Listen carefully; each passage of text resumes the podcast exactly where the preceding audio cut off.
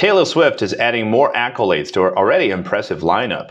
She's set to receive an honorary degree from New York University, the school announced on Monday.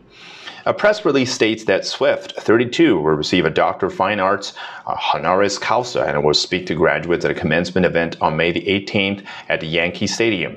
The degree will be Swift's first, as she was already touring and writing hit songs by the time she graduated high school.